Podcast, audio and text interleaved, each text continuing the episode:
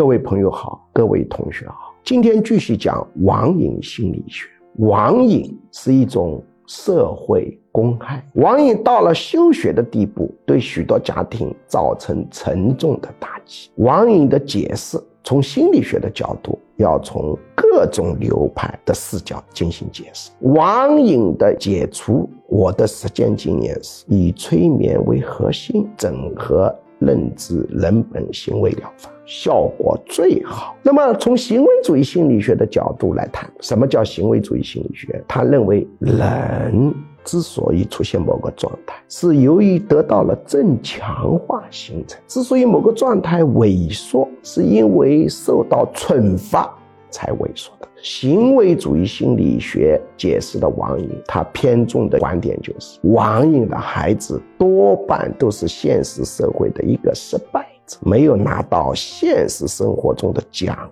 励，所以到游戏上去拿虚假的奖励，因而造成强化现象。这就是行为主义心理学的解释。